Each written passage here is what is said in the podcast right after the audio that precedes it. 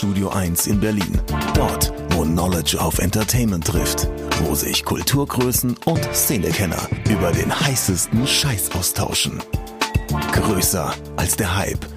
Realer als die Realität. Genau dort steht auch ein kleines Studio 2. Und von hier kommt die neue Ausgabe von Oh Schuhen, der Sneaker Podcast mit Simon Buß und Amadeus Thüner. Hallo und herzlich willkommen. Nicht nur zur 70. Episode des Ocean Sneaker Podcasts mit Simon Buß und Amadeus Thüner, sondern auch im neuen Jahr, im Jahr 2021, an das wir im Jahr 2020 so viele Hoffnungen geknüpft haben. Deshalb, liebes Jahr 2021, liebes spirituelles Oberwesen oder was auch immer da ist, Lasst 2021 gut werden. Wir hoffen zumindest, dass äh, ihr alle genauso wie wir gut reingerutscht sind. Ich zumindest kann das von meiner Seite aus behaupten. Ähm, ich bin ganz gemütlich mit der Freundin zu Hause reingeschlittert. Amadeus, bei dir? Äh, du, ich kann mich dem Ganzen nur anschließen. Äh, frohes neues Jahr an dieser Stelle natürlich und äh, auch bei mir ganz entspannt und äh, easy, mit viel Hoffnung. So wie du schon gesagt hast, wollte ein lautstarkes Halleluja dahinter packen, aber ich hoffe, wir wissen alle, worum es geht. das ist richtig. Du, ich muss dir was sagen. Ähm, du hast mir ja zu meinem 38. Geburtstag eine Vinylschallplatte geschenkt. Das ist richtig. Das war Martin Kohlstedt, äh, aktuelles Album Martin Kohlstedt, so ein, so ein äh, Klavierdude. Ich mag das ganz gerne. Und ich habe vorher keinen Plattenspieler gehabt. Ich habe auch vorher eine Schallplatte besessen. Die war übrigens auch von dir, Ebony and, I äh, Ebony and Ivory. Und, ähm, Aber kurz, da musst du kurz so erklären, warum ich dir diesen Song bzw. diese Platte geschenkt habe. Was ist die Erklärung? Die Erklärung ist, es ist äh, der Song, der in deinem Geburtsjahr auf Platz eins der Charts war. Ach, stimmt. Ja? So nämlich. Stimmt, ich habe das total verdrängt, dass das nochmal so diesen, diese Hintergrundgeschichte hat. Ja, das sind auf jeden Fall diese zwei Vinyl-Schallplatten, die ich habe. Dann habe ich äh, auf der Arbeit noch äh, zwei coole Vinylalben abgegrast, so kurz vor Weihnachten. Wu-Tang 36 Chambers, das äh, limitierte gelbe Vinyl und dann noch J. Cole, äh, wie heißt er noch, 2014 Forest Drive als äh, Picture-Vinyl. Und ja, auf einmal ist da so eine Leidenschaft in mir entstanden. Und was habe ich während der Weihnachtsfeiertage getan, mein Lieber? Ich habe mir erstmal einen äh, Plattenspieler ausgesucht, würde ich noch nicht sagen, aber ich bin so ein bisschen auf der Suche und äh, werde mich äh, diesem, diesem Wink mit dem Zaunfall, den du jetzt über Jahre ja dann auch äh, mehrfach, mehrfach gesendet hast, äh, mich einfach ergeben, nachgeben und äh, ja, mir jetzt ein bisschen mehr Vinyl gönnen. Zu Vielen Recht. Dank dafür. Ja, sehr gerne. Ich finde das äh, ganz gut und gut, dass du auch diesen Wink mit dem Zaunfall verstanden hast. Nein, ehrlicherweise ist es so, ich finde, man kann Vinyl auch sehr schön verschenken, weil es einfach auch sehr viel hermacht, einfach aufgrund der Stilistik, der Größe des Covers und des Anschauungsmoments, den man damit haben kann. Aber natürlich funktioniert eigentlich Vinyl immer noch am besten, wenn man es auch wirklich abspielt und hört. Von daher schön, dass du dir jetzt endlich einen Plattenspieler kaufst. Schön auch, dass deine kleine Sammlung jetzt begonnen hat und ganz viel Spaß dabei. Im Positiven wie auch im in Anführungsstrichen im Negativen, denn man kann sich da wirklich kaputt suchten. Ja. Habe ich schon häufig genug getan, von daher freue ich mich darauf, wie äh, du mir dann erzählen wirst, wie du demnächst versuchst, noch eine Erstpressung aus dem Jahr 1978 zu bekommen und dann aber nur eine Ja, Zweitpressung gefunden hast und dann die limitierte Tour-Edition und was auch immer. Also man kann da wirklich sehr viel Spaß mit haben. Von daher schön, dass du dabei bist, Simon. Schön, freut mich. Willkommen. Ja, vielen, vielen Dank. das ist das ist wirklich großartig. Eine habe ich noch vergessen. Ich habe ja, ich habe ja tatsächlich mittlerweile schon fünf Schallplatten. Äh, meine Freundin hat mir nämlich auch noch äh, eine von Bonnie Ware geschenkt, äh, die 22 Million. Oh, sehr schön. Und ähm, äh, dazu noch ein Schallplattenständer, weil ich habe ja jetzt fünf Schallplatten. Dazu braucht man ja dann auch das passende äh, Regalobjekt und ähm, Also fehlt jetzt eigentlich wirklich nur noch der Plattenspieler oder was? es fehlt eigentlich noch der Plattenspieler und ähm, Das Wichtigste sozusagen. je nachdem, was für ein Plattenspieler, genau, das Wichtigste fehlt eigentlich noch, ist ähm, neben dem Plattenspieler das vielleicht zweitwichtigste, äh, der Verstärker, weil der Plattenspieler, den ich mir hole, so oder holen möchte, ähm, Project TB1 SB heißt er, glaube ich. Ist auf jeden Fall ziemlich gut bewertet worden, sieht ziemlich clean aus und ähm, passt ziemlich gut zu Sonos und ich glaube, er braucht trotzdem noch diesen Sonos Amp dazwischen. Ähm, das heißt, das Gerät müsste ich mir auch noch kaufen. Ja, viel Spaß dabei. Wir äh, können direkt mal eine zweite News äh, raushauen, nachdem äh, die mm. Neuigkeit ja jetzt draußen ist, dass du in die Welt des Vinylkaufens auch eingetaucht bist, können wir noch die News raushauen, dass es ein neues Newsformat gibt. Und jetzt kann ich das Wort oh, News ja. nochmal benutzen, denn dieses Newsformat trägt auch den Namen O News. Seit diesem Freitag veröffentlicht, ganz in Stille und Ruhe, am 1.1. einfach äh, ins neue Jahr reingedroppt, haben wir dieses kleine Format. Ähm, o News kommt jetzt jeden Freitag auf den Spotify, Apple Podcast und whatsoever Play Gründen, die man so besitzen kann, um Podcasts zu hören. Und wie der Name eigentlich schon sagt, ist kurz, knackig und snackable einfach alles Wichtige, was in der Woche stattfindet, plus noch einen kleinen Rückblick auf die vorhergegangene Woche und ist für euch einfach da, um freitags morgens entspannt auf dem Weg zur Arbeit, zur Uni oder auch einfach nur ins Homeoffice beim Frühstück oder Duschen, wie auch immer, ähm, einfach mal kurz die wichtigsten Informationen abzugreifen. Deswegen haben wir ein neues Format in die Welt gesetzt. Deswegen gibt es jetzt O-News und deswegen wird O-News jeden Freitag erscheinen. O-Shun, der reguläre Podcast, wird natürlich wie gehabt jeden zweiten Sonntag erscheinen. Daran ändert sich nichts, aber O-News ergänzt das Ganze jetzt wunderbar und wir freuen uns sehr, wenn ihr äh, unsere Podcasts dort abonniert und hört, wo ihr sie abonnieren und hören wollt und äh, dann halt eben auch hört und genießt. Ein bisschen Feedback dazu könnt ihr euch uns gerne durchschicken. Wie gehabt, überall dort, wo wir auch so unterwegs sind. Als da wären Facebook, Instagram und eigentlich auch alle anderen Plattformen auf dieser Welt. Und ähm, das wird eine sehr, sehr schöne Geschichte. Kommen wir zum nächsten wichtigen Teil dieses heutigen 70. Podcasts. Und zwar, was tragen wir an den Füßen? Simon, what's on your feet today? Der erste Podcast, die erste Oshun-Ausgabe im neuen Jahr. Ich habe mir was Besonderes aus dem Regal dafür gezogen. Es ist der New Balance 998 Berlin Oha. von 2016, der zum Opening des ersten New Balance eigenen Stores weltweit, der in Berlin eröffnet wurde, ähm, hergestellt wurde ähm, Rauleder in Schwarz, Rot und Gelb, um so ein bisschen diesen, diesen deutschen Flaggenfarben zu entsprechen. Auf der Ferse das Berliner Wappentier, der Berliner Bär und das Ganze dann 26 Mal hergestellt. Meines Wissens nach wurde er 25 Mal an ausgewählte Sneaker-Konnoisseure gesiedet und ein einziges Mal dann im Store beim Opening verraffelt. Wie gesagt, im Jahr 2016 das Ganze. Äh, ich war einer der 25 Glücklichen, die einen bekommen haben. Und äh, schätze dieses Stück Schuh und vor allem auch dieses Geschenk von New Balance sehr und äh, hol dann doch dann und wann diesen Schuh einmal raus, wie zum Beispiel heute. Da trage ich ihn zur 70. Episode von O-Schuhen, beziehungsweise zur ersten Episode im neuen Jahr. Zu wichtigen Momenten soll man wichtige Schuhe anziehen, das hast du vollkommen richtig erkannt. Sehr, sehr schönen Schuh, den du da aus dem Schrank geholt hast. In meinem Falle ebenfalls etwas, was mir sehr viel bedeutet. Für mich der beste Nike SB, den die Welt je gesehen hat. Und zwar der Diamond Tiffany SB aus dem Jahre 2005. Was soll ich dazu noch sagen? Ist für mich der wohl wichtigste Schuh, ist wie gesagt der beste SB, den die Welt je gesehen hat und einfach etwas, was ich immer sehr, sehr gerne auspacke. Einfach ein wunderbarer Schuh in äh, Mintgrün, Schwarz und Silber und perfekt dementsprechend für den Schuh, den man als erstes in, im Rahmen eines What's on My Feet Today vom Oshun Podcast trägt. Finde ich, haben wir auch ganz gut gemacht wir beide äh, unabhängig voneinander was Schönes, was Besonderes aus dem Schrank zu ziehen, was wir als vielleicht so einen unserer Favorites bezeichnen würden, passend zur ersten Episode des Jahres, die nochmal den Blick nach hinten wirft auf das Beste des Jahres 2020. Der große O-Shun Jahresrückblick, unsere Top 5 des Jahres äh, und noch etwas mehr, aber dazu kommen wir dann gleich. Es sind unfassbar viele Releases auch im Jahr 2020 wieder gewesen, selbst wenn sich durch Corona international das ein oder andere etwas verschoben verschoben, verändert, verzerrt und äh, nicht immer so umsetzbar war, wie man es vielleicht im Jahr 2019 noch gemacht hätte, wie man es sich vielleicht gedacht, erhofft oder erwartet hätte.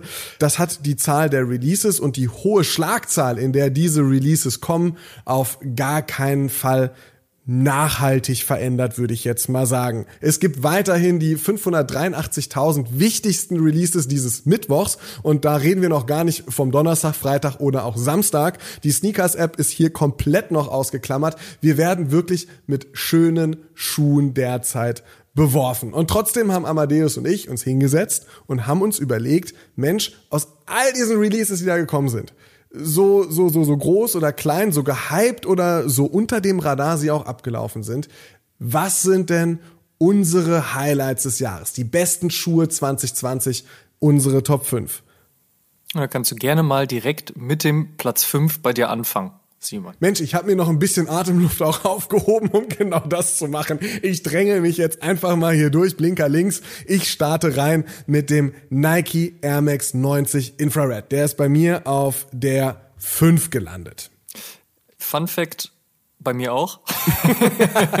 Und ich finde, es wäre es wäre ein Frevel gewesen, wenn man diesen Schuh nicht in seine persönliche Top 5 genommen hätte. Dass der Nike Air Max 90 Infrared endlich wieder zurück ist, ist eine große Freude. Wir haben eigentlich da schon drauf gewartet, seitdem klar war, dass es wieder ein Air Max Day geben wird, also sprich seit ungefähr drei Jahren. Und ähm, dass er jetzt endlich wieder zurück ist, ist wie gesagt sehr, sehr schön. Es ist sehr gut geworden, das, was Nike damit umgesetzt hat. Ich habe mich auch persönlich schon sehr über den Laser Blue im im Sommer war es ungefähr, im mhm. Sommer diesen Jahres sehr gefreut.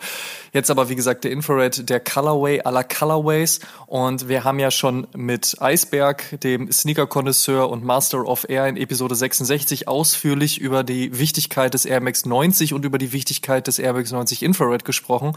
Und da gilt es eigentlich nur, nochmal einen Strich drunter zu ziehen und zu sagen, yes, er ist endlich wieder da. Wir freuen uns, wir freuen uns zurecht. Extrem guter Schuh und dementsprechend bei uns beiden auch zurecht auf Platz 5. Was ist bei dir auf Platz 4 gelandet, Simon? Auf Platz 4 ist ein Thema gelandet, würde ich jetzt vielleicht sagen. Das ist, glaube ich, besser zur Einleitung. Es ist vielleicht nicht nur eine Silhouette, sondern eine ganze Stilistik, die mich im vergangenen Jahr vom Januar bis Dezember durchgehend begleitet hat. Das habe ich in der New Balance Episode schon erwähnt und äh, ja, der Trend ist jetzt für den geneigten Zuhörer über das ganze Jahr entsprechend auch absehbar gewesen. Wie oft ich allein den New Balance 860 V2 getragen und hier auch in der What's on my feet today Rubrik erwähnt habe, das ist schon irre. Das ist schon äh, beinahe eine, eine kleine Sucht geworden, beziehungsweise ich, der Schuh ist fast mit mir verwachsen. Ist ein toller Look, ist ein toller Look in viel insgesamt. Ein bisschen finde ich so diese, diese 2000er Running-Ästhetik und das ist eigentlich mein Platz vier Diese, diese Ästhetik irgendwie so ein bisschen zwischen dem etwas zwielichtigerem Trackpant-Träger mit einem Air Max 97 oder BW. Bisschen, bisschen low-key Hipster und vielleicht auch ein bisschen anders einfach als der aktuelle Trend, der ja eher äh, Jordan 1, 4 und vor allem eine, eine Dank-Silhouette auch in diesem Jahr äh, nach ganz oben äh, gespült hat. Und ich bin so ein bisschen über die New Balance 700er und 800er Serien schnell bei Adidas und auch Essex gelandet, die in dieser Ästhetik auch ein ganz großes Wort mitzusprechen haben. Adidas TRDC zum Beispiel ist in diesem Jahr eine Silhouette in dieser Stilistik gewesen. Eine aktualisierte Version vom Adidas Tradiac, ich hoffe, das habe ich richtig ausgesprochen, Tradiac, der zur Jahrtausendwende erstmals aufgetaucht ist und in Form des dann auf die Vokale verzichtenden TRDC etwas weiterentwickelt wurde. Ursprünglich eher eine Wintertrainingssilhouette gewesen, deshalb auch so ein bisschen dieses wuchtige Äußere und jetzt ein bisschen mehr auf den, auf den Lifestyle-Gebrauch angepasst und die Version von Soulbox, der Scallop, der in diesem Sommer rausgekommen ist, ein fantastischer Schuh. Adidas hatte auch den Response CL gebracht, ist ein ähnliches Kaliber und für mich sogar fast noch äh, das stärkere Design als der TRDC, äh, wenn wir so bei diesen 2000er Runnern sind. Und mein Favorit da, glaube ich, der Konsortium Drop. Ich müsste noch mal nachgucken, genau wann er kam. Ich glaube schon im Frühjahr, aber ich weiß nicht mehr, März, April, ähm, ist eine Version dabei, die so die Adidas-Streifen auf der Seite in einem Grünton hat, der doch sehr stark an das Subgreen der Equipment-Familie erinnert und damit auch nochmal so eine ganz eigene Thematik und Stilistik mit reinbringt. Also ganz großartig. Und wenn wir schon bei 2000er Running sind, dann darf Essex auch nicht fehlen. Der G Cayano 5 vor ein paar Jahren, ich glaube so Ende 17, Anfang Nee, das war ein bisschen später. War Ende, Mitte, Ende 2018 kam der zurück und war so für mich der Startpunkt, dass Essex mehr und mehr zumindest für mich sichtbarer versucht hat, von diesen klassischeren Gel Light oder Gel Sagas wegzukommen, die gelernt sind, hin zu späteren Modellvarianten und äh, ja, das Ganze mit dem GKiano 5 gestartet haben. Mittlerweile gibt es da ganz viele weitere Entwicklungen. Äh, Kiko sicherlich auch ein ganz großer Faktor in dieser Entwicklung gewesen, aber kommen wir zu einem Schuh, der für mich jetzt auch am Rande sei es erwähnt, mein letzter Pickup des Jahres 2020 war, ist äh, der Gel Cayano 14. Und der auch Silber, äh, silbernes äh, Synthetik-Obermaterial, goldene Akzente hinten an der Ferse, sichtbare Dämpfung, dazu ein richtig, richtig schönes, grobes Mesh, sehr viel weiß, ganz bisschen grau noch in den Akzenten und einfach ein, ein Volltreffer in dieser 2000er Running-Ästhetik. Und das für mich meine Nummer vier in diesem Jahr, meine persönliche Nummer vier, diese Ästhetik, diese Art von Schuhen. Ich hatte in der New Balance Episode noch den 1906 erwähnt äh, von New Balance ist so ein bisschen meine Entdeckung des Jahres, bin ich immer noch auf der Suche danach, aber die 2000er Running Ästhetik für mich im Jahr 2020 auf jeden Fall ganz groß und deshalb auf der 4 gelandet. Kommen wir von 2000er Running Silhouetten zu 1990er Basketball Silhouetten. Mhm. Und zwar auf meinem Platz 4 ist der Nike Air Jordan 4 Fire Red Retro.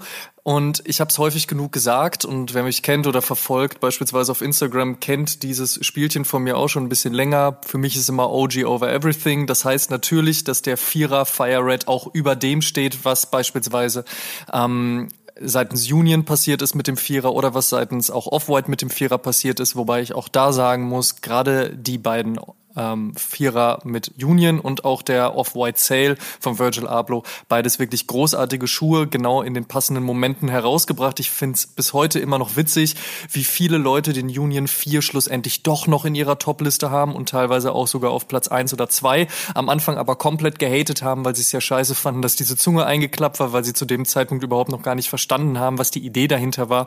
Sprich, dass viele Leute das damals mit dem Vierer so gemacht haben, die Zunge eingeklappt haben und halt eben Union auch gesagt hat, hey, der Stilistik von damals wollen wir ähm, Tribut zollen und bringen das deswegen auf die Art und Weise an. Und wenn ihr keine Lust drauf habt, naja, dann Nagelschere raus und dann könnt ihr das Ding auch wieder aufklappen. Es ist häufig halt so, dass am Anfang stark gemeckert wird über Dinge und schlussendlich überwiegt dann doch der Hype, wenn man merkt, alle Leute wollen ihn haben und dann stehen die Releases an und plötzlich steht das Ding ganz, ganz vorne. Ich hab's ja gesagt, will ich jetzt nicht sagen, aber ich hab's ja gesagt.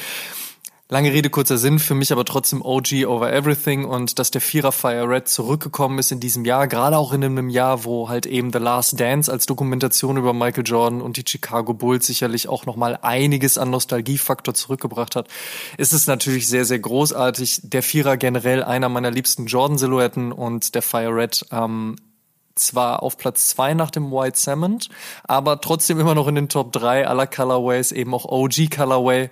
Von denen gibt es ja vier Stück beim Vierer. Jetzt fehlt es nur noch, dass 2021 endlich ein vernünftiger Military Blue Retro zurückkommt und dann bin ich auch zufrieden. Dann haben wir nämlich auch alle innerhalb kürzester Zeit gesehen. Schauen wir mal, ob das dieses Jahr passieren wird. Aber wie gesagt, auf Platz vier bei mir Nike Air Jordan 4 Fire Red. Ist der Vierer für dich das stärkste Jordan-Modell dieses Jahr? Ja, schon. Ähm, natürlich kam auf dem Jordan 1 mehr raus, mal wieder, aber das war auch in den letzten Jahren der Fall und deswegen hat sich das bei mir so ein bisschen abgenutzt. Das bedeutet nicht, dass der Jordan 4 generell in meiner Liste über dem Einer steht, das stimmt nämlich nicht. Der Jordan 1 ist für mich immer noch meine liebste Jordan-Silhouette, aber mich hat einfach nicht mehr so ganz das gekriegt, was in diesem Jahr auf dem Jordan 1 passiert ist und ich fand es viel spannender, was auf dem Jordan 4 passiert ist. Und auch im Vergleich dazu, dass beispielsweise, und das war eben ein Schuh, den ich in unserer Halbjahresliste der besten Sneaker, Part 1, das war ja Episode 58, die haben wir Mitte Juni rausgebracht. Da war beispielsweise der Jordan 5 Fire Red Retro bei mir in meinen Top 3. Der ist jetzt rausgeflogen, wäre wahrscheinlich auf Platz 6 oder 7 gelandet, freue ich mich trotzdem drüber, aber wie gesagt, das ist halt eben der Vierer und der hat mich in einem passenden Moment bekommen und ähm, von daher finde ich tatsächlich auch, dass das mit am stärksten war, was die Jordan Brand dieses Jahr veranstaltet hat.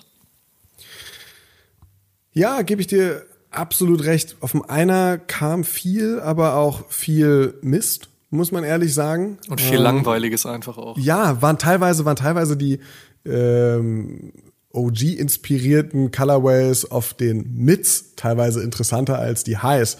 Äh, und das hatten wir auch äh, vor einigen Wochen in unserer Episode mit StockX äh, rausgefunden aus den ganzen Statistiken, dass teilweise die Mids, zum Beispiel im Fall vom Mid Smoke Grey, äh, sich besser verkauft haben als der High Smoke. Und das will schon was heißen. Ja, absolut, absolut. Äh, bin aber bei dir. Der Vierer war super interessant dieses Jahr und äh, kann deshalb total verstehen, dass der Vierer auch auf Platz vier bei dir gelandet ist. Und äh, damit machen wir weiter mit Platz drei, würde ich sagen. Und in meinem Fall ist das insgesamt die Nike SB Dunk Low Silhouette. Für mich der absolute Trend des Jahres. Ich muss ehrlich gestehen, ich bin mir zu, sagen wir, 99 Prozent sicher, dass ich mir dieses Jahr keinen SB-Dank beziehungsweise Dank gekauft habe. Ich hatte sehr wenig Raffle-Glück äh, bei denen, die ich haben wollte. Und Welche wolltest du denn gerne haben? Ja, komme ich gleich zu. Okay. Nicht so neugierig, mein Lieber. Nicht so neugierig. ähm, ich, ich hatte einfach kein Raffle-Glück bei manchen gehabt und dann auch keinen Bock gehabt, äh, viel zu hohe Preise im Resell mitzugehen. Also da bin ich dann doch ein bisschen zu knauserig gewesen. Das ist so ein bisschen den Hype bezahlen und das wollte ich ehrlich gesagt nicht machen. Ja, dann warte doch einfach noch mal so anderthalb Jahre, dann kannst du die nämlich alle mehr oder weniger wieder für ein Apfel und ein Ei schießen, wenn kein Mensch sich mehr für Nike SB Dunks interessiert. Also von daher bleib entspannt. 2022, 2023 wird dein Jahr, Simon. Letztendlich ja auch gut, denn ich bin ja eigentlich eh dabei, das Ganze ein bisschen zu reduzieren. Stimmt, das kommt dazu, ja. Äh, dann ist es ein bisschen kontraproduktiv, wenn man wirklich bei jedem geilen Dank oder SB Dank Release des Jahres mitgeht oder mitgegangen wäre im Jahr 2020 das war einfach absurd, wie viel, wie viel gutes Zeug da wirklich auch gekommen ist. Es gibt ganz großartige Umsetzungen, äh, den Strangelove zum Beispiel oder den Ben Jerry's, selbst wenn der Ben Jerry's für meine Begriffe äh, untragbar ist in der Gestaltung, zeigt aber natürlich all das, was Nike SB in Sachen Kreativität so ausmacht und bietet massig Gesprächswert.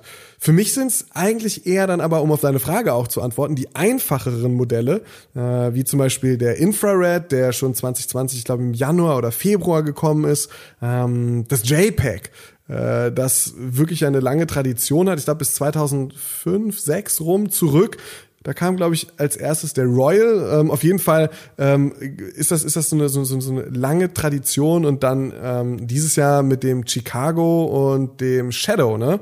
Die waren das ja, sind da sind da richtig gute Silhouetten gekommen. Auf jeden Fall ähm, greift Nike damit eigene Themen auf. Also im Falle vom JPEG halt Jordan Colorways, im Falle vom Infrared den Air Max 90 Infrared Colorway und setzen das für meine Begriffe auch großartig um. Also für mich ist die Umsetzung von dem Infrared einfach, einfach auf einem Dank fantastisch. Ich glaube, man hätte die Farben noch anders würfeln können. Man hätte keine bessere Kombination hinbekommen als die, die sie dann am Ende gewählt haben.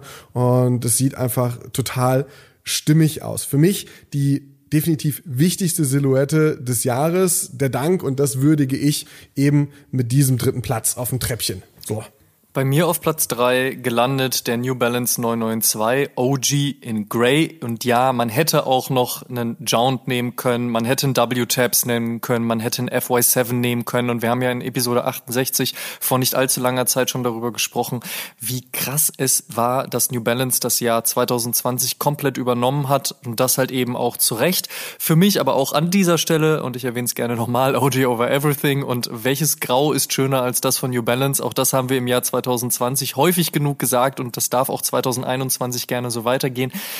Ich mag den 991 beispielsweise auch sehr gerne. Auch der ist im Jahr 2020 in meine Sammlung gewandert, aber der 992 kriegt es dann doch noch ein bisschen mehr, hat auch ein bisschen mehr Aufmerksamkeit bekommen, eben durch die eben schon genannten Kollabopartner und auch darüber hinaus noch ein paar Kollabopartner mehr. Aber wenn man sich halt einfach so einen grauen 992 aus dem Schuhschrank holt, dann funktioniert das einfach immer unfassbar gut. Oder was würdest du dazu sagen, Simon? Bei dir auf der 3, bei mir auf der 2, der New Balance 992 GR, also der OG Colorway. Ähm, wie du es schon gesagt hast, in Episode 68 haben wir das ausführlich thematisiert. Für mich auch der OG graue Colorway der stärkste ähm, der stärkste Colorway auf dieser Silhouette, wobei ich, um ehrlich zu sein, auch die guten Kollabos, die du schon angesprochen hast, äh, einfach einfach nochmal besonders würdigen muss. Die sind einfach fantastisch umgesetzt. Der Spring 2 von Kith in Steel Blue wäre da mein Favorit. Der Silver Nimbus ist noch ein, ein schöner heller Colorway und für mich der Levi's Colorway, der glaube ich Ende November zum ersten Mal mit Produkt Bildern aufgetaucht ist, aber zu dem es noch kein Release-Date gibt.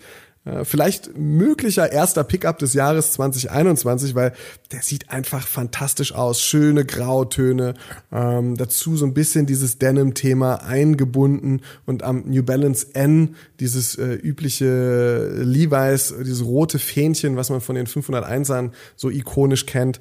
Das ist das einfach toll umgesetzt, aber für 2020 und bleiben wir in dem Jahr, wenn wir über die besten Schuhe des Jahres 2020 reden, dann ist es auch bei mir der New Balance 992 GR.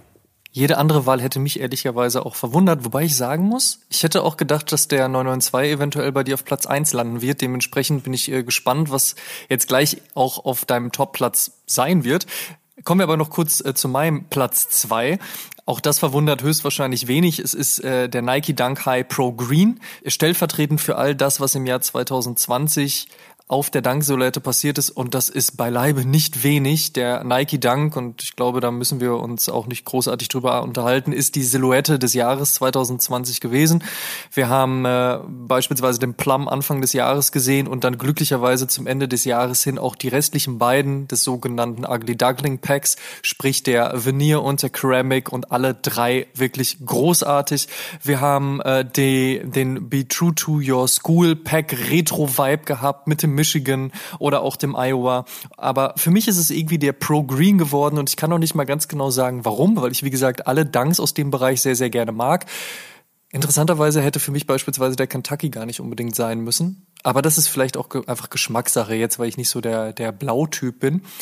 Aber der Pro Green, irgendwie hat's mir der einfach angetan. Er funktioniert unfassbar gut. Es ist ein unfassbar schöner Schuh. Aber wie gesagt, stellvertretend einfach für die gesamte Dankübernahme des Jahres 2020.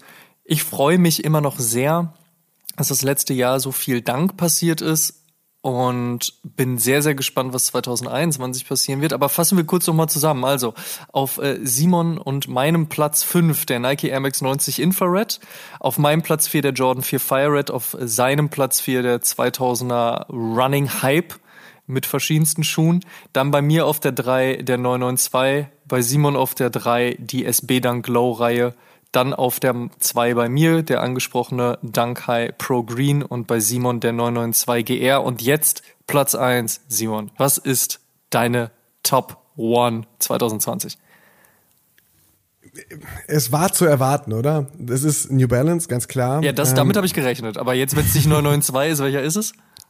Der 327 LAB. Ähm, ich finde, das, was New Balance mit diesem Schuh, mit diesem neuen Modell im Jahr 2020 geleistet und auch erschaffen hat, einfach großartig. Es ist die für mich auffälligste neue Silhouette des Jahres. Überragend als Budget-Sneaker mit einem Preispunkt von um 120 Euro, wenn man sich General Releases kaufen möchte. Das ist grandios, ein Look, der irgendwie fast so Sakai-esk ist ohne dabei eben auf einen Kollabo-Partner greifen zu müssen, ohne dabei auf den kompletten Hype gehen zu müssen, sondern einfach als General Release etwas kreiert, was in, in dieser Stilistik gut mitfährt. Ähm, großartig auch als Kollabo-Objekt, das kann der 327 genauso gut. Zur Markteinführung mit Casablanca Paris, das ist für mich schon mal eine richtig, richtig starke Markteinführung gewesen, der richtige Partner zur richtigen Zeit. Der zweite Job für mich übrigens, der jetzt im Herbst gekommen ist, mit dieser etwas subtileren Gestaltung, dem perforierten Leder, den grün hinterlegten New Balance Markenlogo auf der Außenseite, äh, mein Favorit unter den vier Schuhen, die äh, Casablanca Paris auf dem 327 in diesem Jahr gemacht hat und neben dem LAB beziehungsweise knapp hinter dem LAB äh, in New Balance Grau auch mein Favorit im Jahr 2020. Ich finde halt einfach das, was diesen Schuh so besonders macht, ist eben die Funktionsweise auffällig zu sein, ohne aufzufallen, besonders zu sein, ohne die Lautsprecher zu benötigen, die Virgil Ablohs, die Sakais, die wie sie nicht alle heißen dieser Welt und dabei eine, eine, eine ganz eigene Art, eine ganz eigene Schublade für das Jahr 2020 aufzumachen. Für mich der stärkste Release des Jahres, der New Balance 327. Und bei dir? Was ist bei dir, Amadeus, auf Platz eins? Ich glaube, ich habe eine ganz gute Vermutung, aber äh, überrasch mich gerne. Ich glaube, das wird nicht äh, großartig überraschen. nach äh, dem Platz zwei mit Nike Dunk ist auf Platz eins natürlich der Nike SB Dunk. Es wäre verwunderlich, hätte ich irgendwas anderes ausgewählt. Das ist unfassbar, was im Jahr 2020 mit dem Nike SB Dunk passiert ist. Angefangen von einem Travis Scott hin zu einem Ben Jerry's, hin zu Civilist oder auch solchen Geschichten wie Safari oder den von dir angesprochenen JPEG Chicago. Aber um es ein bisschen einzugrenzen, habe ich den Strange Love gepickt der Schuh, der im Februar 2020 passend zum Valentinstag und dementsprechend auch mit dem Valentinstagsthema veröffentlicht wurde, der ein wenig stärker das losgetreten hat, was dann mit Travis Scott und dann schlussendlich auch mit Ben Jerry's ad absurdum geführt wurde. Nicht nur an Begehrlichkeit, sondern eben auch an, an Preisspannen, die wir in diesem Jahr gesehen haben. Bei einem Retail-Kurs von ungefähr 100 Euro plus minus ist es natürlich krass zu sehen, dass gewisse Schuhe so bei 1000, 2000, teilweise sogar 3000 Euro angelangt sind, wenn man jetzt zum Beispiel über so dermaßen limitiert limitierte Dinge wie den Reverse Gunk mit nur 420 Paaren weltweit sprechen möchte oder auch zum Beispiel über einen 7-Eleven, der dann schlussendlich wieder eingestampft wurde und von dem es auch nicht ganz so viel gibt. Also das ist schon krass und bis zum Ende des Jahres hin hat äh, Nike SB es geschafft, einfach gute Schuhe zu liefern, gute Silhouetten zu liefern, gute Collabs zu liefern. Und es wäre fast sogar noch der zweite Sean Cliver auf meinem Platz eins gelandet, denn er hat nicht nur mit dem, also mit seiner eigenen Brand Strangelove, den sogenannten Strangelove veröffentlicht, sondern auch nochmal sich dem Weihnachtsthema angenommen und äh, einen ähnlich und ähnlich unfassbar guten Schuh dann noch in den Dezember gebracht. Also für mich als Nike SB-Fan seit jetzt auch gut schon fast 15 Jahren ist es natürlich eine große Freude zu sehen, dass äh, das, was Ende 2018 losgetreten wurde, jetzt im Jahr 2020 in der Art und Weise auch angekommen ist. Klar, es war natürlich mittlerweile oder ist mittlerweile ein größerer Kampf geworden, an gewisse Dinge ranzukommen. Und äh, die Begehrlichkeit ist unfassbar hoch. Aber was ich eben so ein bisschen witzeshalber zu dir gesagt habe, Simon, von wegen, naja, ne, lass dir noch mal ein, anderthalb Jahre Zeit und dann kommst du halt an die ganzen Modelle, die du jetzt nicht gekriegt hast, ran. Das war schon durchaus auch ernst gemeint, denn ich glaube, wir werden 2021 in diesem Jahr noch einiges bei Nike SB sehen, aber ich glaube auch, dass der Hype so extrem groß war im Jahr 2020, gerade in der breiten Masse im Mainstream, dass er einfach im Laufe des oder zum Ende des Jahres, Anfang übernächsten Jahres auf jeden Fall abebben wird. Und ich denke, dann wird man auch wieder einfacher an gewisse Modelle rankommen können. Und von daher jeder, der sich vielleicht darüber geärgert hat, dass er 2020 nicht unbedingt jeden SB-Dank bekommen konnte und es waren ja auch beileibe unfassbar viele, einfach ein bisschen entspannen, ein bisschen warten. Es geht ja auch in diesem Sneaker-Game immer auch ein bisschen um die Jagd, um das Listen führen, um das gucken, was man noch braucht, was man noch kriegen möchte und dann ein bisschen feilschen und schauen, wann der gute Kurs um die Ecke kommt oder wann man einen schönen Trade machen kann.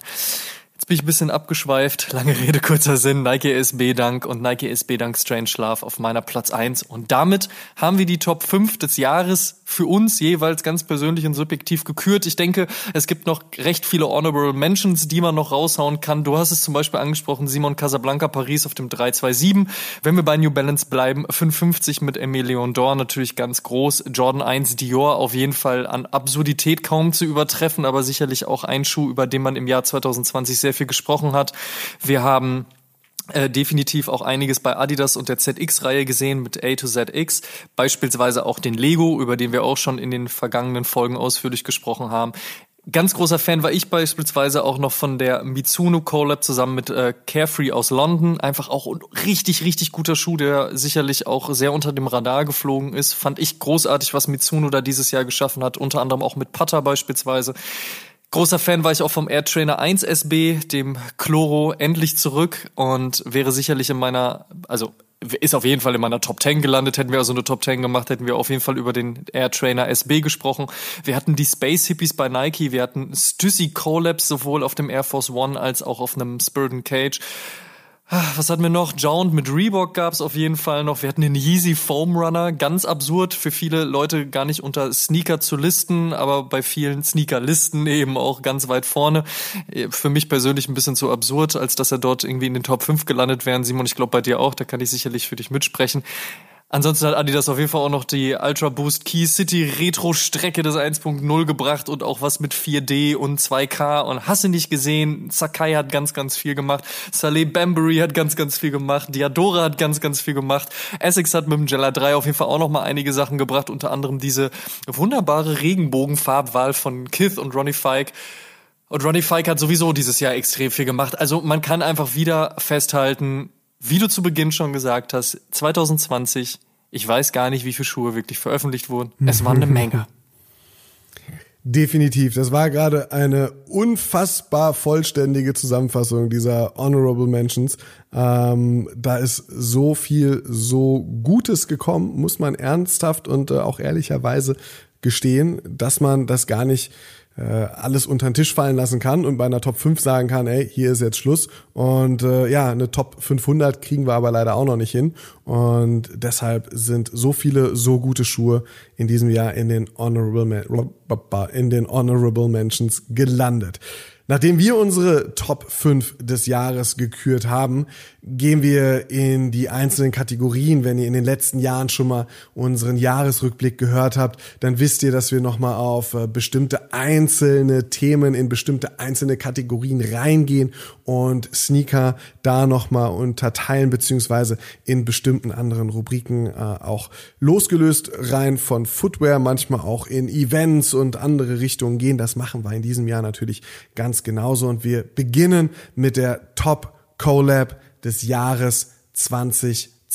Amadeus, was ist für dich die beste Kollaboration auf einem Sneaker im vergangenen Jahr gewesen? Ich habe mich sehr schwer getan mit der Auswahl. Allerdings, wenn man sich jetzt meinen Platz 1 angehört hat, muss es schlussendlich der Strange Love sein, weil es ist eine Collab. Sean Cliver, Strange Love Skateboards aus San Francisco auf dem Nike SB Dank. Von daher, das ist irgendwie klar. Aber es ist natürlich extrem viel anderes Gutes passiert. Ganz, ganz nah an der Top 1 für mich auf jeden Fall auch Ben Jerry's auf dem SB-Dank. Das, was SB auszeichnet, verrückte Collabs, vielleicht auch verrückt farbenfroh, wie in dem Fall, hat einfach natürlich einen Nerv getroffen und ist einfach unfassbar gut gewesen. Das, was Civilist, der Store aus Berlin, gemacht hat mit dem SB-Dank, auch extrem stark, sehr kreativ.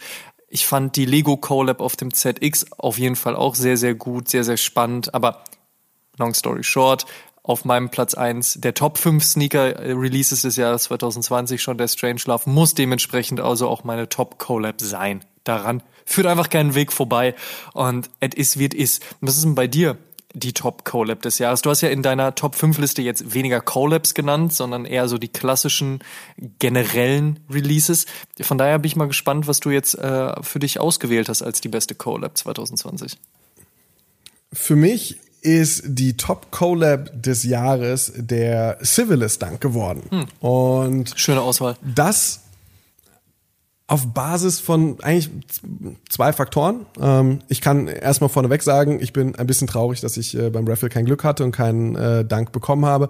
Aber ähm, völlig losgelöst, ob dieser Schuh in meinem Besitz ist oder nicht, er ist für mich aus persönlichen Gründen was Besonderes. Ich kenne die Civilist-Jungs über Jahre und ich feier was, was, was sie machen und finde, dass das eine extrem kreative Collab ist. Sie hatten schon mal im Jahr, lass mich nicht lügen, 2015 mit dem Spray-Pack auf dem Janoski Max beziehungsweise dem Janoski SB angedeutet, dass sie so mit diesen unterschiedlichen Layern arbeiten können und wollen. Da gab es dann auch ein durchscheinendes Material unterhalb des dunklen Meshs auf dem, auf dem Janoski Max.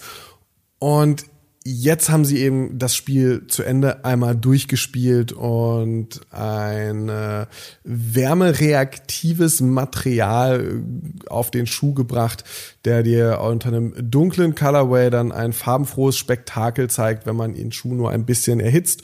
Und das ist, das ist einfach grandios. Das ist eine, eine grandios tolle kreative Idee und für mich die, die, die beste Collab des Jahres. Das hat mich am meisten gekriegt, selbst wenn natürlich da draußen Leute sind, die sagen, ja, aber da, da gibt's doch noch den Travis und dann haben wir da doch noch den Strangelove und Ben Jerry's. Ich weiß nicht, ich finde halt, ich finde halt einfach, mich kickt das am meisten. Ich fand es super stark, deshalb Chapeau, ich ziehe den Hut, Jungs. Ähm, wirklich, wirklich gut gemacht. Für mich die beste Collab des Jahres. Kann ich ja fast nicht widersprechen, außer dass ich widersprechen muss, weil der Strangelove bei mir ja. auf der Eins ist. Aber ansonsten, wenn wir eine Top 3 machen, definitiv. Was ich mich gefragt habe, ist ja, also wir haben hier ein wärmereaktives Material gehabt und Hikmet hatte damals auf dem Jella 3 The Sun ja ein UV-reaktives Material. Ne? Das heißt also, wenn UV-Licht auf den Jella 3 getroffen ist, zumindest auf den Mittelpart der, des Mudguards, dann verfärbte der sich ja auch. Und jetzt wissen wir, dass Foley, seines Zeichens ja äh, Kopf von Civilist, schon mal bei Hikmet in der Soulbox gearbeitet hat vor vielen, vielen Jahren Jahren und die ja eh sowieso Kindergartenfreunde sind und sich auch kennen. Ähm, jetzt ist die Frage, ich mich immer schon gefragt habe, ob die sich da vorher drüber unterhalten haben und so ein bisschen so diesen Austausch hatten. Und Dickman war so, guck mal, ich habe ja damals hier UV-Licht gemacht, bin ja hier der Vorreiter vom, vom Herrn und jetzt habt ihr vielleicht Bock darauf und so, ob sich da ausgetauscht wurde. Man weiß es nicht, wie der Berliner Klüngel so funktioniert. Vorstellen kann man sich's aber auf jeden Fall. Nichtsdestotrotz, wie gesagt, sehr, sehr großartig und auch ich als jemand, der jetzt schon seit fast zehn Jahren in Berlin wohnt und dementsprechend auch eine große Verbundenheit zum Civilist Shop hat, hat mich sehr darüber gefreut, dass äh, die halt eben auch den Stück vom Kuchen des Hypes mitnehmen konnten. Nicht nur aufgrund dessen, dass sie in Deutschland mit diejenigen sind, die die größten Stückzahlen an SB-Danks in den Laden kriegen, sondern eben auch die, denen die Ehre zuteil Fall geworden ist, jetzt halt einen SB-Dank umzusetzen. Und dass es der Schuh halt eben auch in seiner Art über den großen Teich geschafft hat und eben auch dort für Aufmerksamkeit gesorgt hat. Einfach nur zurecht und dementsprechend Chapeau. Nach der Top Collab des Jahres haben wir aber natürlich auch noch die Rubrik Top Comeback des Jahres. Denn auch 2020 gab es unfassbar viele Retro-Silhouetten, die auf den Markt zurückgekommen sind. Und wir hatten schon einige in unseren Top 5. Die Frage ist jetzt allerdings trotzdem, worüber haben wir uns am meisten gefreut? Und da die Frage direkt an dich, Simon. Welches Comeback eines welchen Retro-Schuhs hat dich im Jahr 2020 am meisten zu kleinen fröhlichen Purzelbäumen verführt?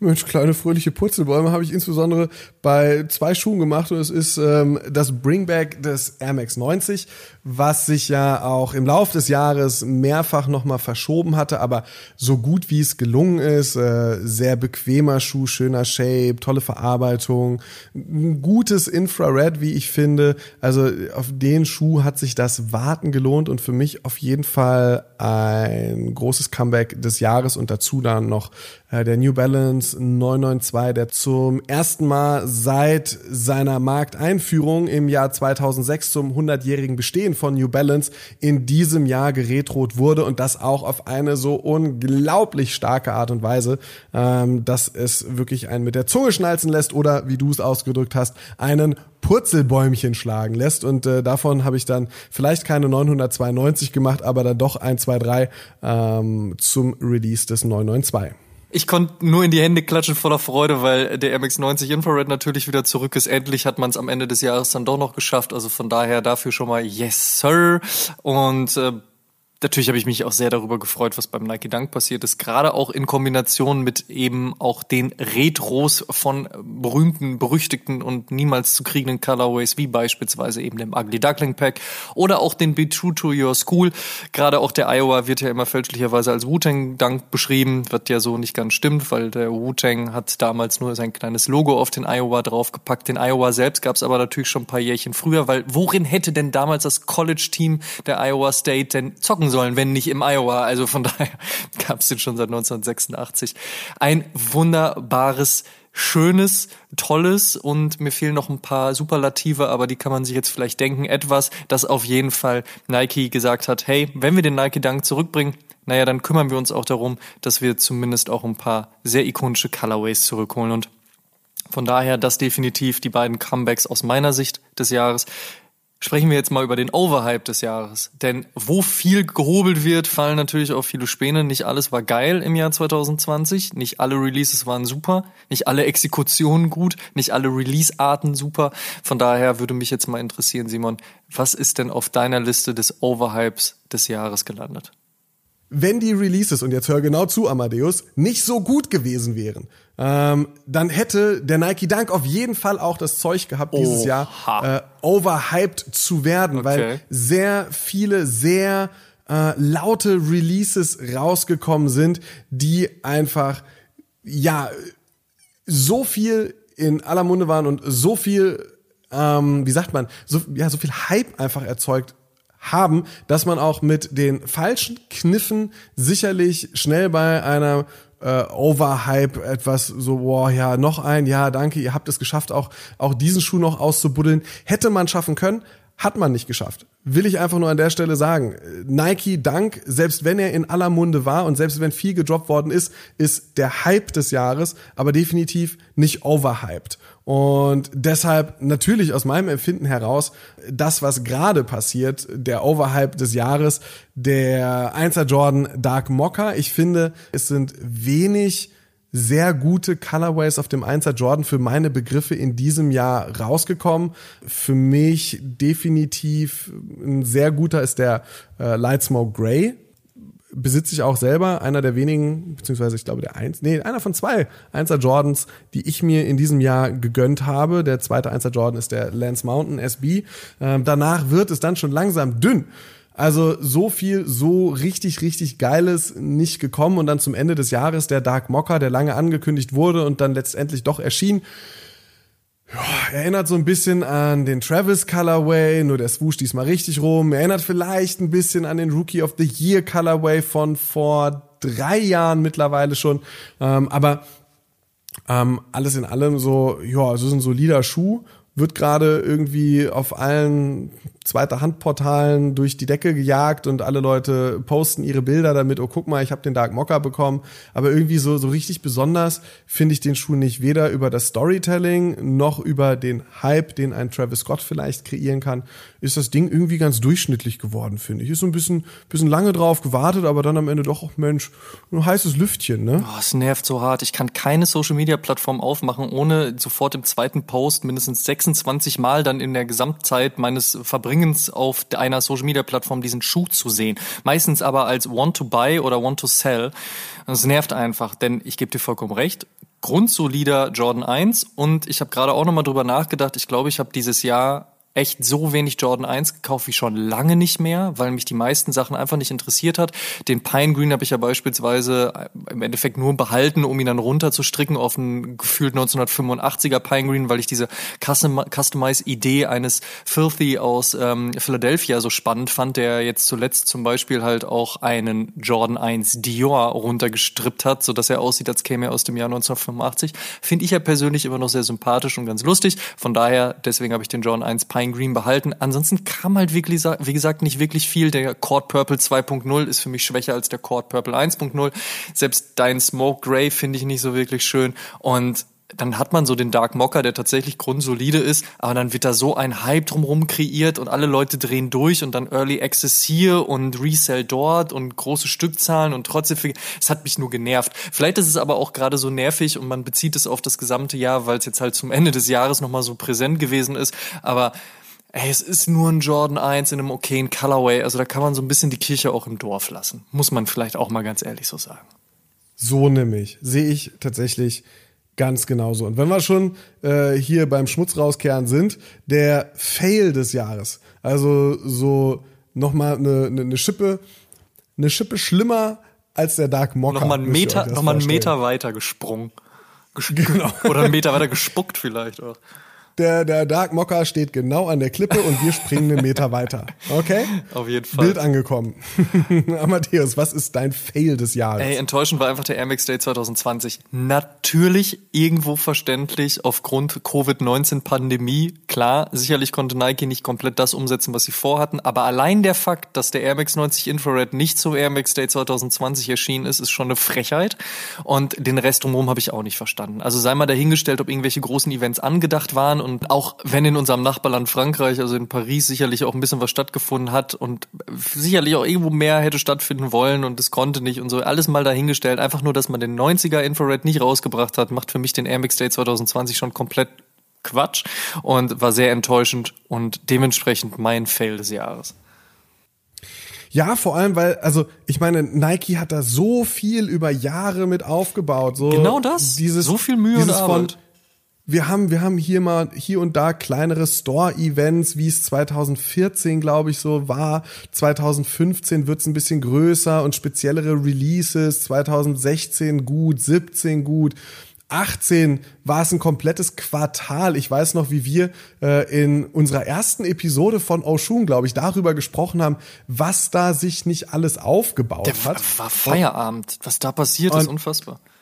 Irre, so im Januar schon einfach mal so nonchalant einen 93er OG zu droppen und einen 98er. Also das war, das war verrückt, was da aufgebaut wurde. Und auf einmal knackst das Ding halt komplett ein und es passiert 2019 so ungefähr gar nichts. 2020 natürlich, wir hatten Corona und es ist alles irgendwie nicht mehr so leicht gewesen. Aber seien wir mal ehrlich, wenn einer in dieser Industrie die Power gehabt hätte beziehungsweise hat, das ganze Ding binnen weniger Wochen und Monate auf äh, ja Covid-Proof umzubauen, wenn man im Januar, Februar absehen kann, so, oh, da kommt was auf uns rangeflogen, wollen wir dieses Event machen oder nicht, hätte man ja noch genug Zeit gehabt, was, was Cooles sich vielleicht auszudenken, was Cooles zu gestalten. Und das ist ich nicht passiert. Ich verstehe es auch einfach nicht, weil es war ja der Plan, dass der Infrared rauskommt. Und warum nicht den Infrared rausbringen und den Laser Blue rausbringen? Und warum auch, wenn man doch schon die Idee hat, dass so eine Powerwall-Geschichte kommt, also man den, den Laminate, den, den originalen Powerwall Ja. bringt Ja. und zuvor dann aber noch mal einen grünen und noch einen roten und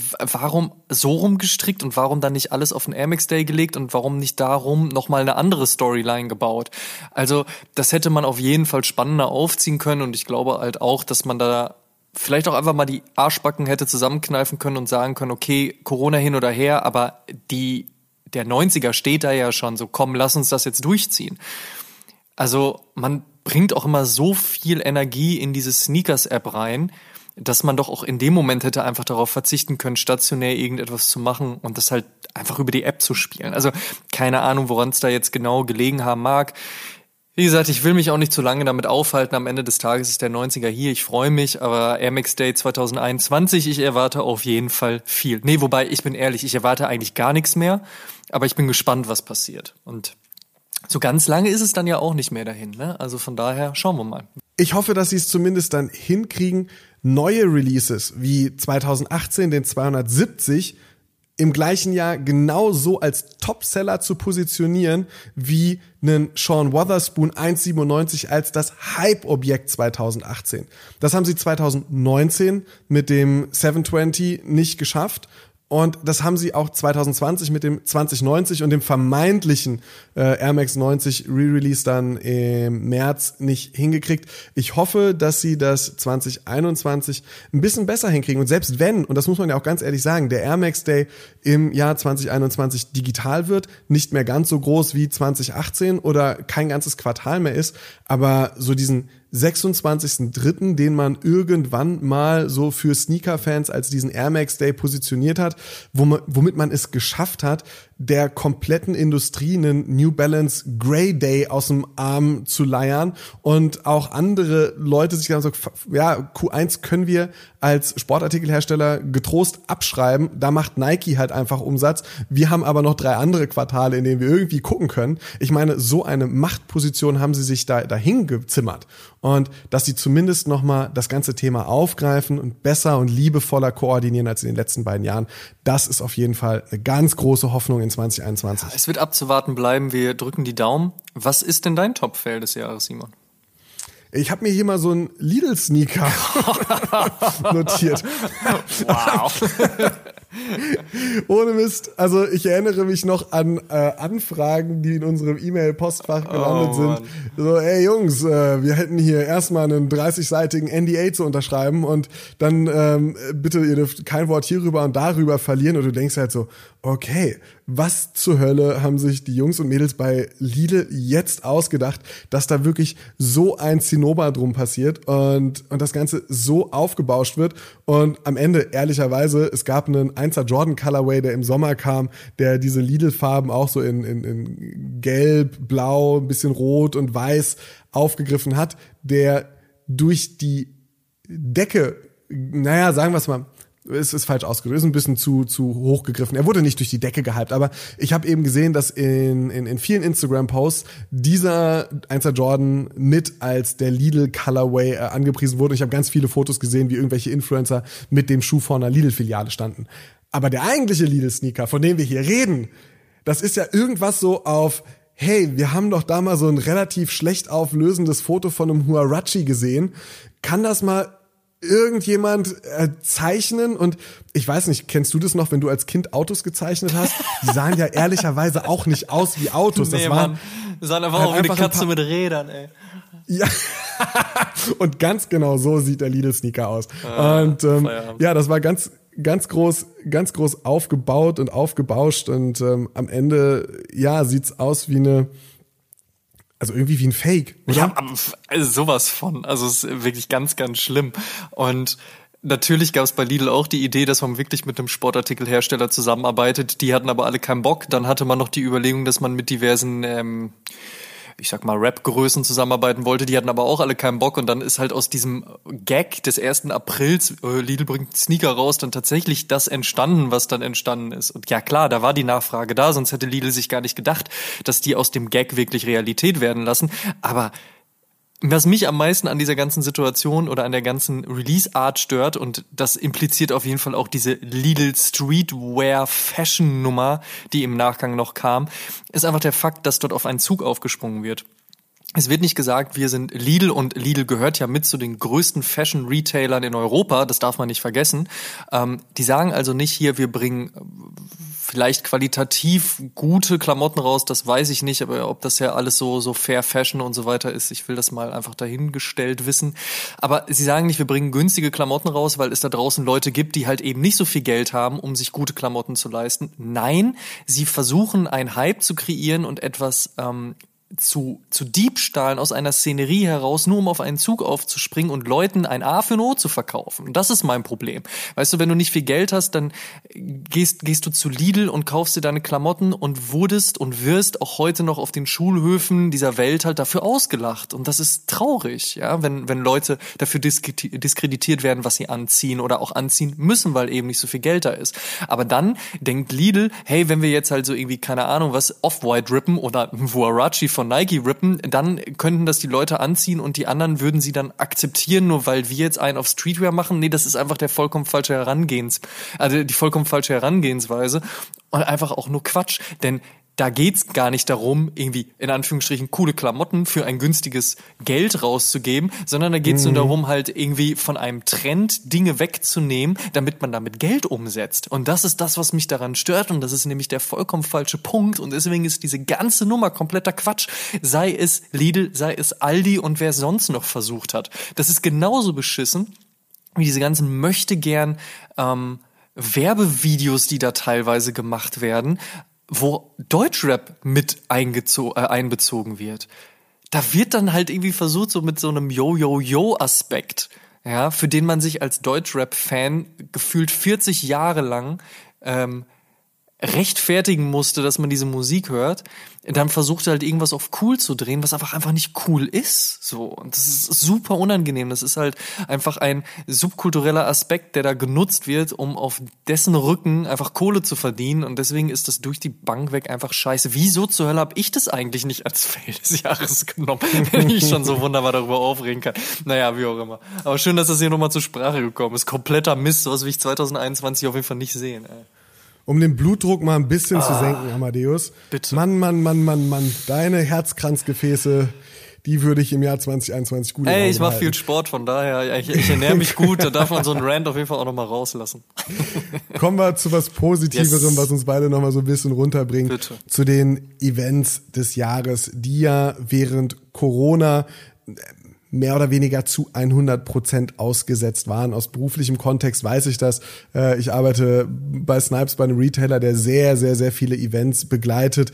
Ähm, Das sind teilweise in die hunderte Eventtage, die wir da pro Jahr haben. Und äh, dieses Jahr war es, glaube ich, ein Event, was wir, was wir wirklich als Event, so wie wir sonst machen, begleitet haben. Der Rest ist einfach Corona zum Opfer gefallen und wurde dann als Aktivierung größtenteils digital umgestaltet. Und für mich ist Complex Land, was die ausgefallene Complex Con nicht ersetzen sollte, Anfang Dezember, ich glaube vom 7. bis zum 11. Dezember war dann da online die Möglichkeit in einer Art Second Life oder äh, ja einfach wie so Sims-mäßigem äh, Oberfläche digital komplex und die ganze Welt, die da so sonst in der ComplexCon zusammenkommt, äh, so zu erleben. Da gab es eine Event Area, da gab es eine Shop Area, da gab es ähm, Monumente, es gab Kunst, die von Künstlern dafür angefertigt wurde auf digitale Art und Weise.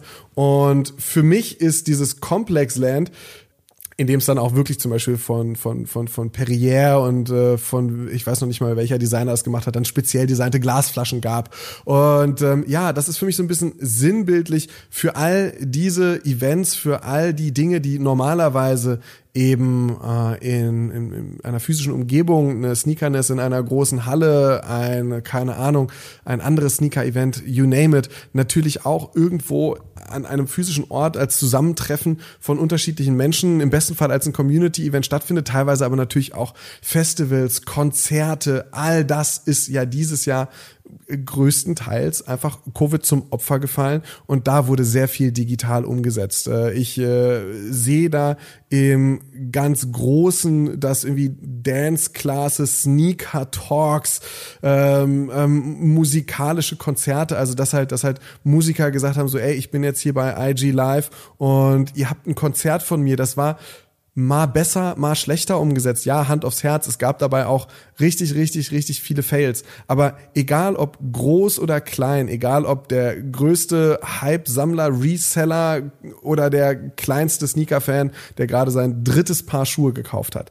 Egal ob großer Retailer wie Snipes oder ähm, ob Inhaber geführte Boutique alle haben es irgendwie versucht, sich dieser neuen Situation anzupassen. Und das, was man teilweise während der Lockdowns auch in-store nicht transportieren konnte, bestmöglich digital stattfinden zu lassen. Und äh, für jeden einzelnen Beteiligten, egal wer es ist und egal wie es gemacht worden ist, ein ganz großer Respekt. So eine Situation muss man annehmen können. Klar, es geht für viele dabei auch ums, ums Überleben. Wenn du als Musiker keine Konzerte spielen kannst, sind das Einnahmen, die dir einfach am Ende des Tages ganz klar fehlen. Neben dem kulturellen Zusammentreffen und dem, dem Darbieten einer Kunst. Ähm, wenn du als Retailer deinen Laden nicht öffnen kannst, sind das halt einfach Einnahmen, die dir flöten gehen, weil, seien wir mal ehrlich, ähm, die, die, die Online-Verkäufe sind im Schnitt vielleicht 10, 20, 30 Prozent. Ähm, das ist nicht, das, das, das, egal ob ein kleiner Inhaber geführter Laden oder auch ein großer, das ist nicht Amazon. So und und und da muss man reagieren und da muss man auch reagieren können. Und selbst wenn es nicht immer wunderbar geklappt hat und manche Erlebnisse vielleicht auch ein bisschen holprig waren und, und, und nicht ganz so gut umgesetzt waren, diese ganzen digitalen Aktivierungen im, bleiben wir mal im ganzen Sneaker-Kosmos ein bisschen enger bei uns hier, ähm, finde ich ganz, ganz großartig. Chapeau an jeden, der sich daran beteiligt hat und jeden, der versucht hat, irgendwie mit seinem Business digital 2020 stattzufinden, digitaler als man es vielleicht wollte, ähm, aber ähm, auf jeden Fall das Beste aus der Situation gemacht hat. Dem kann ich ehrlicherweise nichts mehr hinzufügen. Ich fand es auch sehr, sehr schön. Viele gute Dinge hat man da draußen auf jeden Fall gesehen. Eine Sache, die mich sehr lange aufs Sofa gefesselt hat, was vollkommen in Ordnung war, denn da sollte man zu der Zeit zumindest auch mit dem Arsch bleiben, war The Last Dance, die Dokumentation über Michael Jordan und die Chicago Bulls. Wir haben in Episode 56 ausgiebig darüber gesprochen, und zwar so ausgiebig, dass wir der ganzen Nummer sogar eine eigene Episode gewidmet haben. Save the Last Dance. Kleiner Wortwitz. Ich weiß nicht, ob es ihn überhaupt jemand gecheckt hat, aber sei es darum, uns gefällt er zumindest. ähm, es ist einfach eine, diese Dokumentation hat mich über das gesamte Jahr hinweg dann auch begleitet. Es war nicht so, dass ich jetzt nur die Episoden geguckt habe und gesagt habe, ja Mensch, schön, danke, das habe ich mir jetzt angeguckt. Ich habe das jetzt, glaube ich, und das ist wirklich kein Witz, bestimmt schon 60, 70 Mal geguckt. Und das wirklich auch durch. Also dabei ist jetzt nicht irgendwie so, dass die erste Episode meine liebste Episode ist und ich sie am häufigsten geschaut habe oder die sechste oder die mit Dennis Rodman oder die über Phil Jackson oder whatsoever. Ich gucke das einfach dann immer durch und fange dann einfach wieder von vorne an. Denn einem fällt immer wieder ein bisschen was auf und gerade auch wenn man die Zeit durchaus auch selbst erlebt hat, jetzt nicht unbedingt gerade so die Anfänge von Michael Jordan 85, da bin ich nämlich erst zur Welt gekommen, aber alles, was so danach in den Mitte der 90er und an Ende der 90er passiert ist, doch durchaus auch wahrgenommen hat, dann fallen einem auch immer wieder selbst Dinge auf und zwar aus seinem eigenen Leben und seinem eigenen, ich nehme jetzt den Basketball und gehe draußen spielen, scheißegal, ob das minus 10 Grad hat und es da vorne schon Schnee liegt, so. Also, dieses ganze Basketball-Ding hat ganz, ganz viel auch mit unserer Subkultur, die heute keine Subkultur mehr ist, aber Sneaker und Streetwear zu tun und es war einfach unfassbar schön, sich diese Dokumentation angucken zu dürfen. Ich finde sie unfassbar gut gemacht. Und wie gesagt, wir haben die Lobeshymne schon in 56 gesungen. An dieser Stelle aber nochmal The Last Dance. Ah, ein Traum. Ja, da kann ich nur beipflichten. Eine sehr, sehr gelungene Doku äh, über Michael Jordan und die letzte Saison mit den Chicago Bulls, die 97er, 98er Saison. Großartig, großartig. Bleibt jetzt noch zu klären, wie wir glauben, dass sich das Jahr 2021 entwickelt, denn wir werfen natürlich in diesen Episoden, die als Rückblick äh, äh, thematisiert sind, natürlich auch einen kleinen Blick nach draußen und nach vorne. Und ähm, mich würde einfach interessieren, Simon, glaubst du, dass der Nike Dunk Hype 2021 bestehen bleibt oder meinst du, er flacht ab? Und wenn er abflachen sollte, was wird ihn ersetzen? Also Nike wird jetzt sicherlich anfangen, mit dem Dank auch Geld zu verdienen, mehr als sie es bisher getan haben. Das heißt, sie werden die Silhouette massentauglicher verkaufen, äh, nicht als SB-Dank. Ich glaube, da wird es weiterhin wenige bis keine General Releases geben, aber es wird sicherlich den normalen Dank ähm, äh, sehr viele häufiger anzutreffen geben. Sicherlich auch in guten Colorways und Exekutionen, aber sehr viel massentauglicher. Das heißt, der Dank wird uns auch 2021 komplett begleiten. Davon gehe ich aus. Und wenn der Hype so langsam abflacht, keine Ahnung, würde ich mal davon ausgehen, dass äh, nachdem Nike, bleiben wir kurz mal bei der Marke aus Beaverton, ähm, dass Nike sicherlich, nachdem sie jetzt den Air Max 1 naja, teils schockierend, teils behutsam mit äh, der oder mit den Powerwall Releases, also dem Limeade, dem Strawberry und dem, dem Lemonade,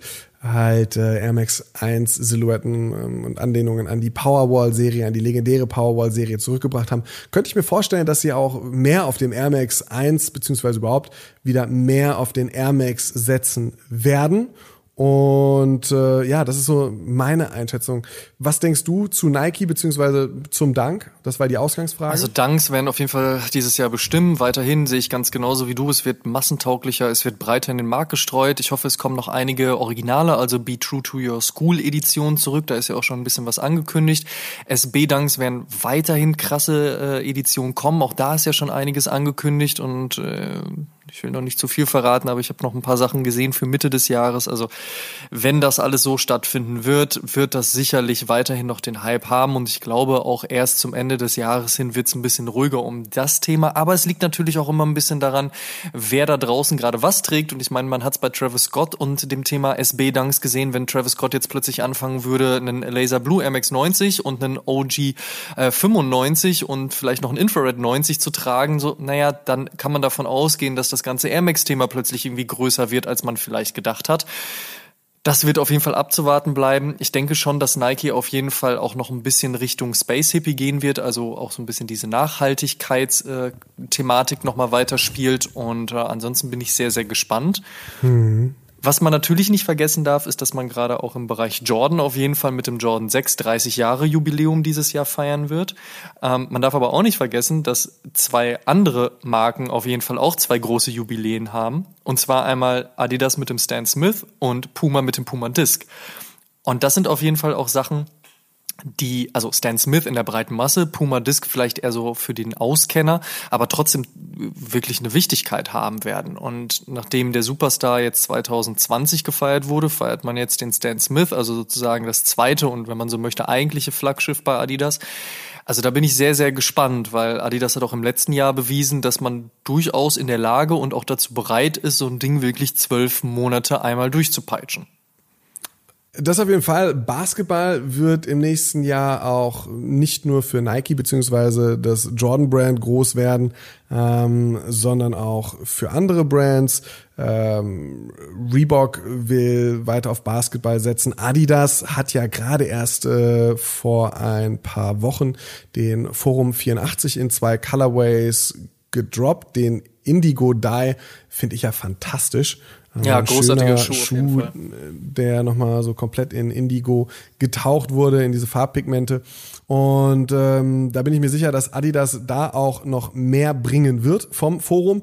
Und äh, ja, das heißt, das Basketballthema wird sicherlich noch mal größer. Und dann gibt's ja noch diese äh, Personalie Jerry Lorenzo, äh, der ja bei Adidas angedockt hat, der ja auch bekannt dafür ist, den ein oder anderen High-Top äh, veredelt zu haben, beziehungsweise selbst rausgebracht zu haben äh, mit Fear of God. Und da muss man, muss man ehrlich sagen, da hat, hat Adidas nochmal eine sehr interessante Personalie im Portfolio. Bin gespannt, wie Yeezy, also der Yeezy Brand bei Adidas, das Thema Basketball weiterspielen wird. Da hatten wir es dieses Jahr auch schon von.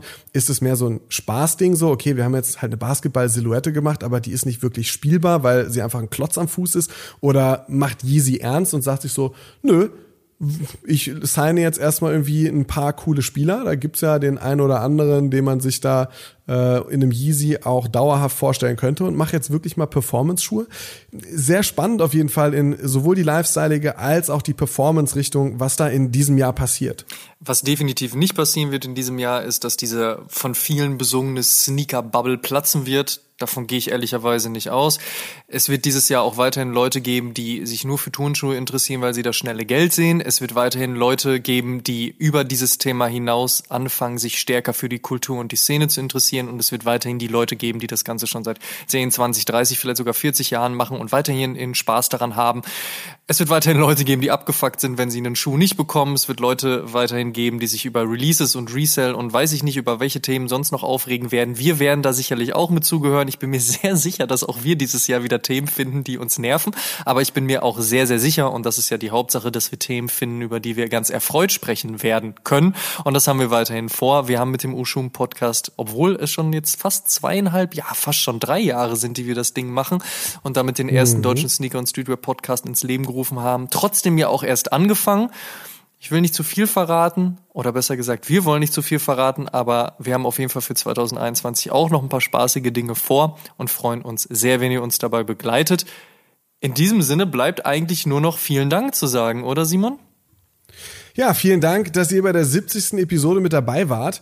Ihr könnt alle Episoden wie gewohnt kostenlos auf Spotify, Apple Podcasts, Deezer, Amazon Music, Audible, Google Podcasts, Podtail, Podigy und auch bei allen anderen Streamingdiensten hören. Und wir würden uns sehr freuen, wenn ihr Oshun dort abonniert, wo ihr Podcasts am liebsten hört. Schaut auch mal auf Facebook und Instagram.com slash Podcast vorbei und interagiert mit uns und der Community. Downloadet auf jeden Fall auch die kostenlose Deadstock App von unserem Kumpel Christopher und seid immer über jeden Drop direkt informiert. Den Link dazu haben wir euch in unsere Linksammlung gepackt und checkt auf jeden Fall auch noch die Sneaker-Suchmaschine Sneaker Jägers und werdet Teil der Sneaker Jägers Germany Community. Sehr freuen würden wir uns über fünf Sterne und eine positive Bewertung bei Apple Podcasts. Über 300 positive Bewertungen hat Oshun schon und eine Rezension würden wir gerne noch mit euch teilen. Ähm, Basti Janssen schrieb, der einzige Podcast, den ich brauche. Ich bin sonst kein Podcast-Hörer, aber bei dem Thema und dieser Moderation bin ich am Start. Macht weiter so. Vielen Dank, Basti. Vielen Dank auch an alle anderen fürs Zuhören. Tut uns einen Gefallen und supportet den Podcast und erzählt mindestens einem Freund oder einer Freundin, die sich für Sneaker und Streetwear interessiert, von uns. Shows am Love, ihr Lieben. Dankeschön. Wir hören uns in der nächsten, in der 71. Episode wieder. Bis dahin, macht's gut. Tschüss. Ciao, ciao.